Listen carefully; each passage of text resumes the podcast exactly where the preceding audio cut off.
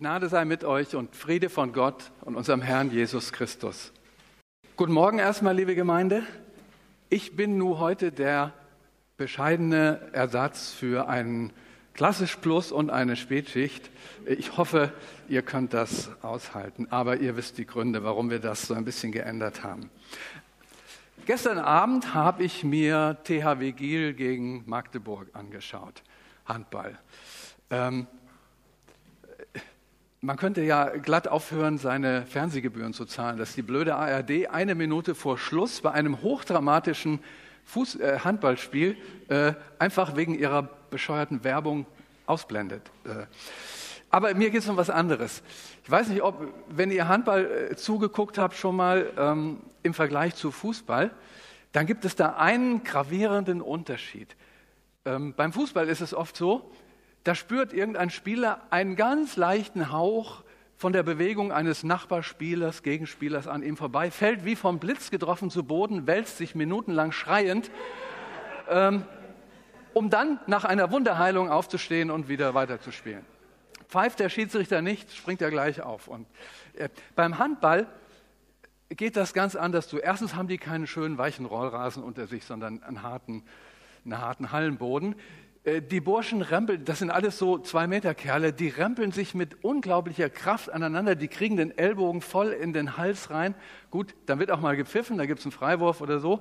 Aber wenn ein Spieler zu Boden geht, manchmal rutscht er aus auf dem Schweiß von anderen Spielern, dann kommt ein Gegenspieler, also von der anderen Mannschaft, greift ihn bei der Hand und hebt ihn hoch. Und das ist da völlig selbstverständlich. Und diese Geste ist etwas, was ich äh, nicht nur beim Handball so schön finde, sondern was mir beim immer wieder mal Betrachten dieser Geschichte, die wir heute angucken, ähm, sehr eindrücklich im Gedächtnis geblieben ist. Uns wird ja heute als Predigtext eine Geschichte vor Augen geführt, die bestimmt zu den am häufigsten erzählten Geschichten mindestens im Kindergottesdienst gehört, neben Goliath, David und Zachäus. Schätze ich mal. So mein gefühlte äh, Erinnerung. Es ist auch eine zum Tränen wegblinzeln schöne Geschichte. Die startet mit Elend und endet bei weit übertroffenen Erwartungen mit einem tollen Happy End. Und genau genommen endet sie nicht mal nach diesen zehn Versen, die heute unser Predigtext sind, sondern hat ja noch allerlei Folgen für alle Beteiligten. Hören wir mal rein, Apostelgeschichte 3, 1 bis 10. Einmal gingen Petrus und Johannes in den Tempel.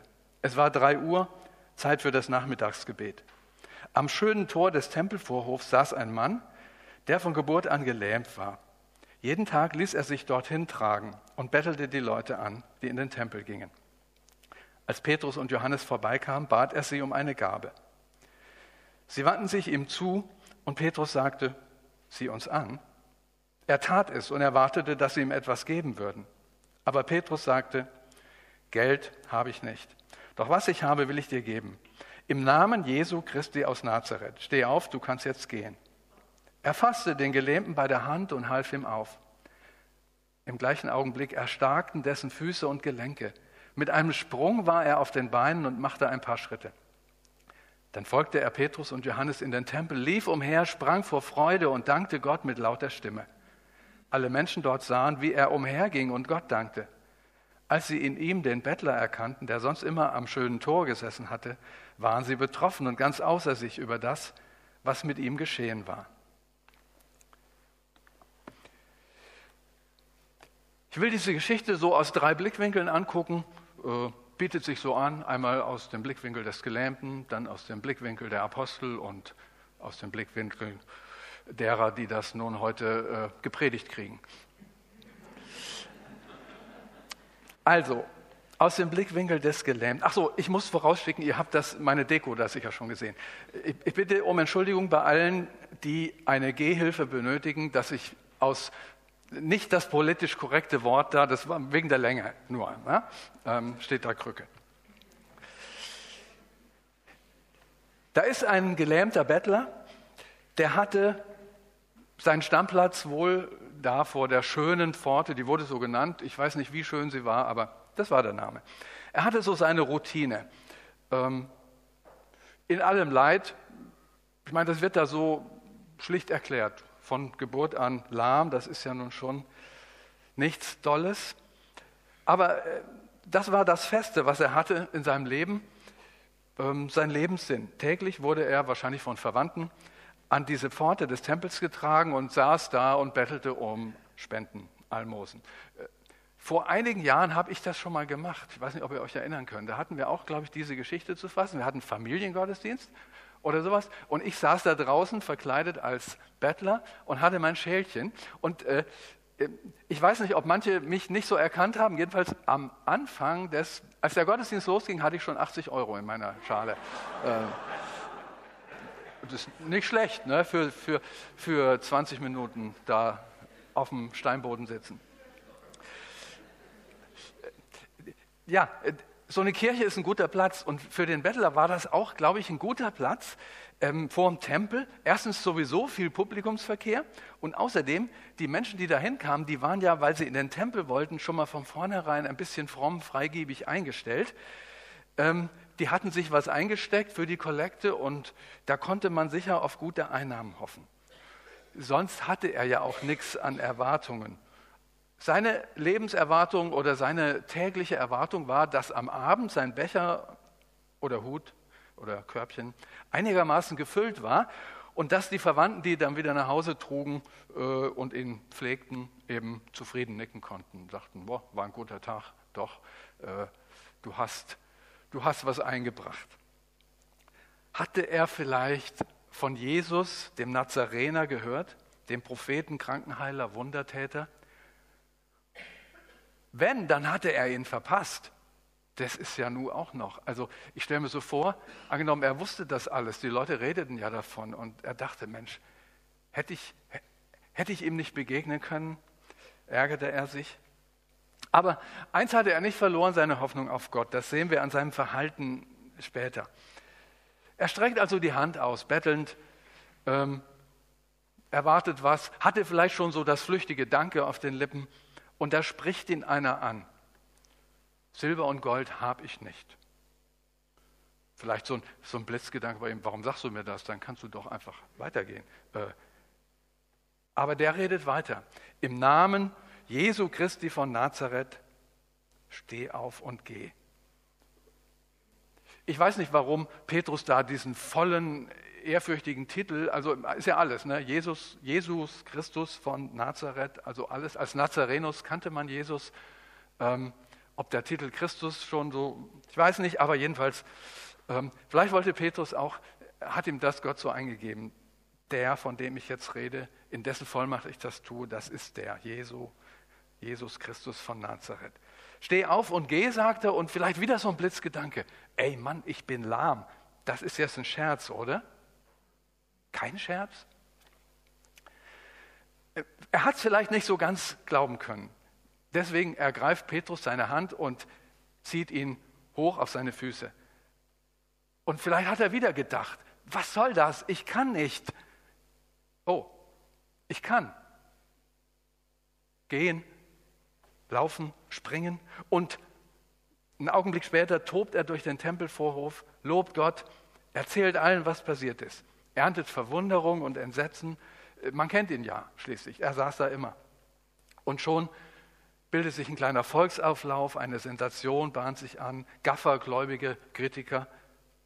Und schon muss denn auch der Mann, der ihn hochzog, äh, gleich mal einschreiten, verbal. Äh, cool, Leute. Äh, wir waren das nicht. Das tat Gott. Erwartet hatte der Lahme ein paar Münzen. Bekommen hat er seine äh, ja nie besessene körperliche Unversehrtheit. Kann mir vorstellen, dass der rumgesprungen ist wie so, ein, wie so ein Kälbchen, was man aus dem Stall lässt im Frühjahr, weil das hatte er ja nur wirklich noch nie tun können. Zum Rumhüpfen toll war das. Auch für seine Verwandten, die ihn jetzt nicht mehr rumtragen mussten. Und äh, die praktischen Konsequenzen. Äh, für mich ganz wichtig, er kann jetzt alleine aufs Klo gehen. Äh, da muss nicht jemand mit, der im, ähm, das ist ja, also, finde ich klasse. Tolle Verbesserung. Allerdings, von jetzt an, hat er vielleicht noch nicht dran gedacht, aber von jetzt an, ja, wird er jetzt nicht mehr da jeden Tag hingetragen und braucht nur mal Hand hoch und Hassemann, Schäkel, ähm, sondern er muss für seinen Lebensunterhalt selber arbeiten. Ich glaube aber nicht, dass ihm das in dem Moment viel Kopfzerbrechen äh, bereitet hat. Es gibt in dieser Geschichte keinen so frommen Nachsatz wie Geh hin in Frieden, dein Glaube hat dich gerettet oder deine Sünden sind dir vergeben. Müsste eh heißen, spring hin in Frieden, so wie er gesprungen ist. Ähm, aber äh, ich glaube, das brauchte er nicht. So wie er rumspringt und Gott lobt, glaube ich, hat er immer, hat er immer geglaubt und hat gehofft und hat gebetet und jetzt ist es passiert. Lange Zeit nichts passiert, da musste er leiden, aber nun ist es passiert. Gott hat ja manchmal so seine Stunden. Ähm, Jesus hat das hin und wieder auch mal deutlich gemacht. Äh, diese Krankheit ist dazu da, damit jetzt die Herrlichkeit Gottes offenbart wird.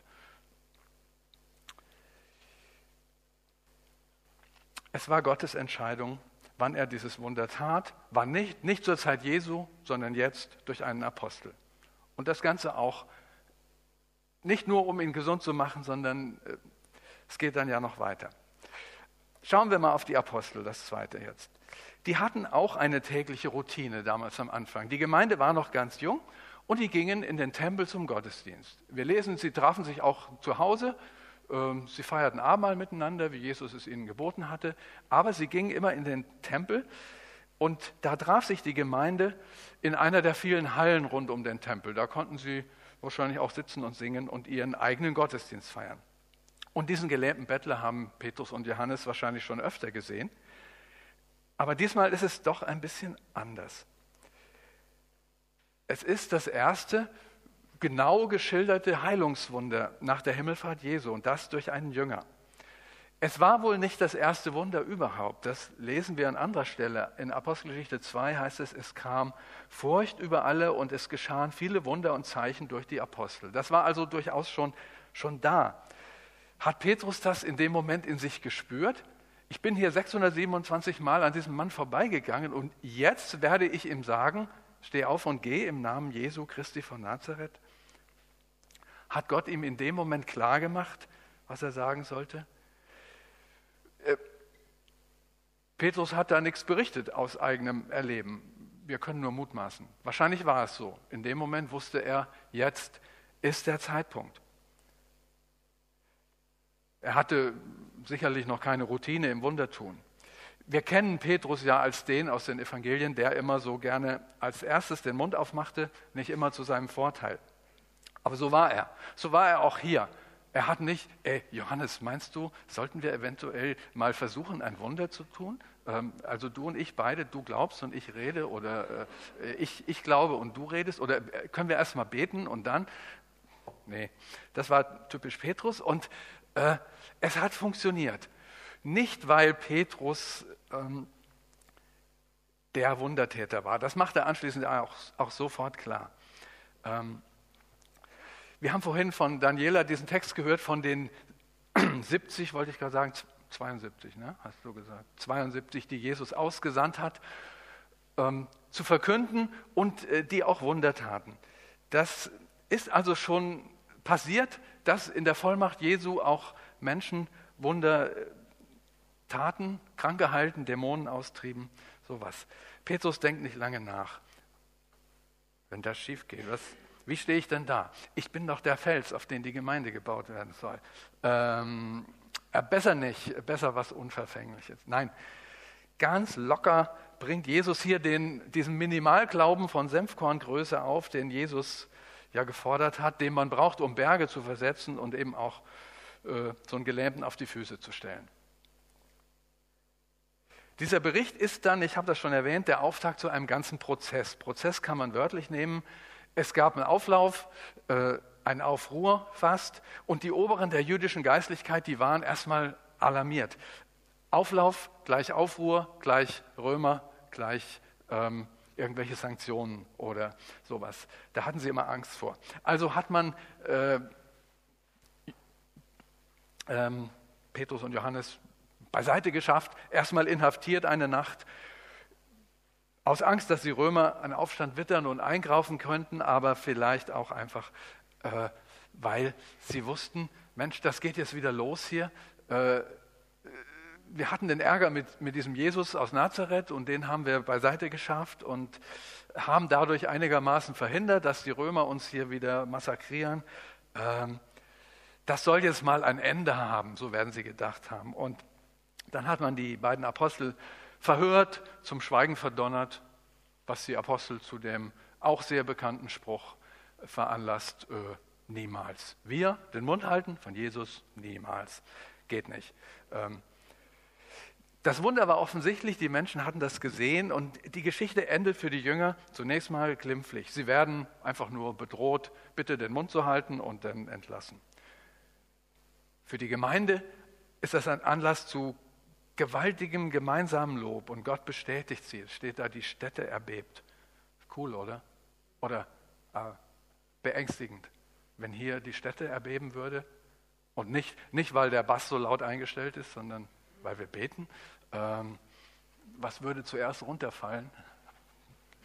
Ähm, ja, aber das ist, das ist nicht Thema der Auslegung. Aber wir sehen, dass das Ganze zieht Kreise und hat noch einiges so nach sich gezogen. Ja, wie geht uns das mit solchen Geschichten?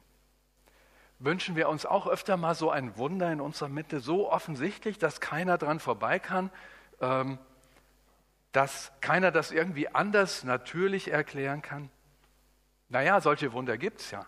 Ist ja nicht so, dass es das nicht mehr gäbe, hin und wieder. Vielleicht auch nicht so in der großen Öffentlichkeit, aber deutlich und nicht anders erklärbar. Warum gibt es das nicht öfter? Denkt ihr das manchmal? Glauben wir zu wenig? Sind wir zu wenig mutig? Beten wir zu wenig? Ähm, wahrscheinlich kennen viele von uns jemanden, der krank ist oder behindert oder so sonst irgendwie nicht gesund und keine medizinische Chance auf Heilung hat und man betet und nichts passiert dann sucht man ja leicht die Schuld vielleicht bei sich oder bei der Gruppe, die gebetet hat. Haben wir zu wenig geglaubt, zu wenig gebetet? Haben wir das Falsche gebetet? Ähm, nein. Man denkt so, aber das ist es nicht. Auch die Apostel taten nicht ständig Wunder.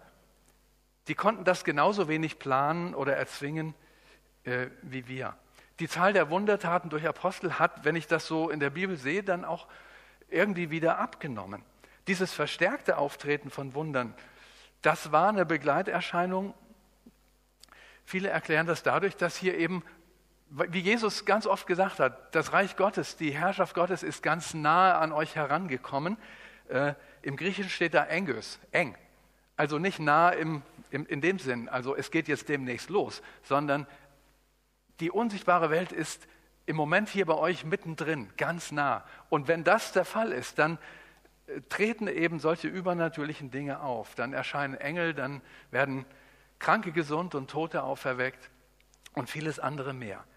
Das ist auch in der Kirchengeschichte wiederholt vorgekommen, in so Aufbruchssituationen. Es war vorübergehend, für niemand konservierbar oder irgendwie für Menschen verfügbar. Es liegt auch nicht an besonders heilungsbegabten Menschen, die man irgendwie zur Verfügung hat, wo man sagen könnte, äh, nächsten Sonntag um 10 Uhr passieren, Wunder hier oder so. Ähm, nein. Durch Paulus geschahen anfangs viele Wunder. Bis hin zu Totenauferweckungen lesen wir auch in der Apostelgeschichte. Und später, im zweiten Timotheusbrief, schreibt er seinem lieben Mitarbeiter, der kränklich ist, einen ganz banalen Rat. Trink ein bisschen Wein gegen, wegen deiner Magenkrankheiten, nicht immer nur Wasser. Ähm, also äh, er hätte ihm auch schreiben können, lieber äh, Timotheus, äh, ich schicke dir als Anlage in diesem Brief eins meiner Taschentücher. Das habe ich gesegnet, das legst du dir bitte auf den Magen und dann wirst du sehen, passiert ein Wunder. Nö, nö. Trink ein bisschen Wein. Auch nicht, du musst mehr glauben, du musst intensiver beten, du musst dir von dem und dem die Hände auflegen. Alles nicht. Gott tut Wunder, wann und wo er will. Das ist die gute Nachricht darin. Er kann.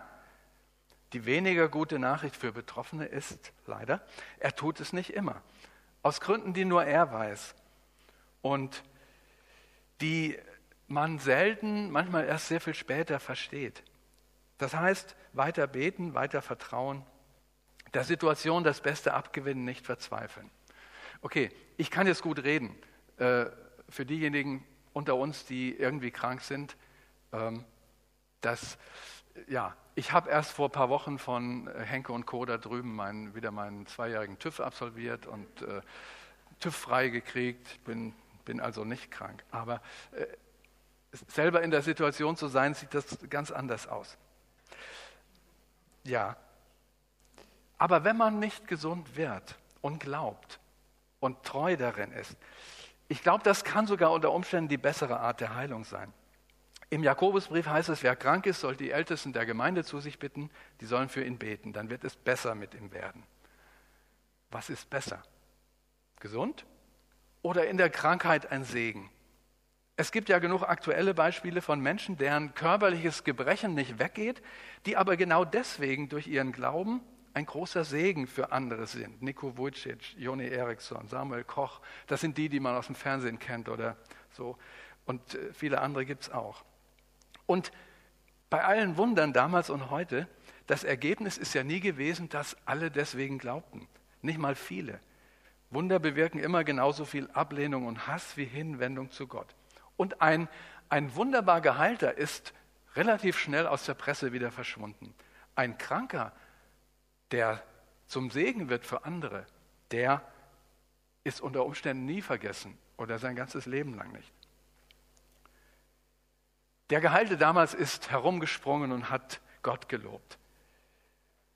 Gott hat von Anfang an so gewünscht, dass man das, was man von Gott weiß, auch das Lob über all das, was man Gutes hat, den Jüngeren weitersagt, allen, die weitersagt. Alle von uns, die springen können, werden die meisten sein, ähm, ich teste das jetzt nicht, äh, die sollen fröhlich sein, dass sie es können und ihren Dank Gott zum Ausdruck bringen. Und alle, die nicht mehr so springen können, mögen Gott darum bitten, dass sie ein Segen sind für die, die um sie sind, dass sie das können, dass sie beten können, dass sie segnen können. Ich glaube nicht, dass Gott das verwehren wird. Also, ich bin kein Therapeut und an der Stelle ist alles, was ich sage, laienhaft. Aber ich weiß, dass sowas geht. Ich habe am Beginn meiner Dienstzeit als Hauptamtlicher mal eine Person kennengelernt. Da sagte man mir gleich, das war damals in Österreich noch, in Kärnten, und man sagte mir gleich, du musst Oma Wolkow besuchen.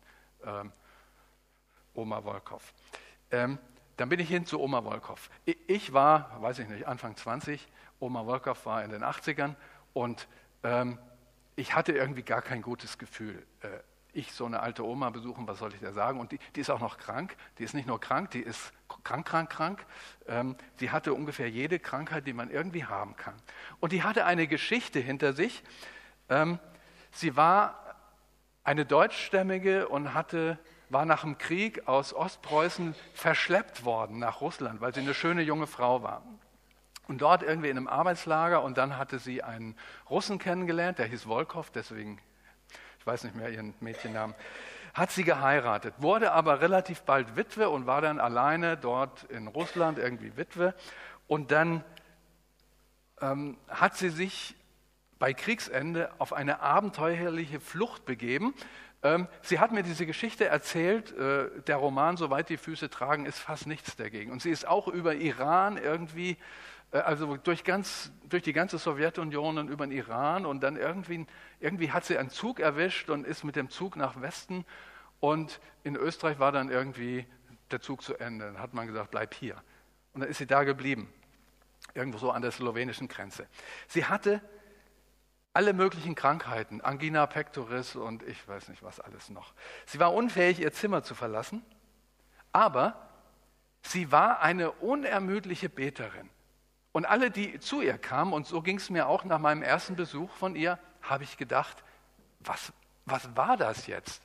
Ich dachte, ich gehe zu einer alten Frau und soll der irgendwie ein bisschen christlichen Trost vermitteln, wo ich äh, jung und gesund bin und gar nicht weiß. Und diese Frau hat mich so gesegnet und das hat sie alle, die zu ihr kamen. Äh, es war unglaublich. Ist vielleicht nicht jedermanns Ding, aber Deswegen hat Gott menschliche und geistliche Gaben verteilt und jeder so, wie Gott ihn ausgerüstet hat. Und so kann man in jeder Situation Gottes Lob vermehren. Lasst uns, ich komme zum Schluss, ähm, nochmal, ich komme nochmal auf diese Geste zurück. Lasst uns diese Geste, dieses vom Handball oder von Petrus, Handreichen und Hochziehen ein begleitendes Bild sein, ein Ansporn, auch sinnbildlich vielleicht. Wo und wie kann ich einer sein, der die Hand reicht? Oder wo und wie reicht man mir die Hand, um mich auf die Füße zu stellen? Und dabei helfe uns Gott, dass wir, egal in welchem Zustand, äh, geistlich auf gesunden Füßen stehen und anderen ein Segen sein können. Amen.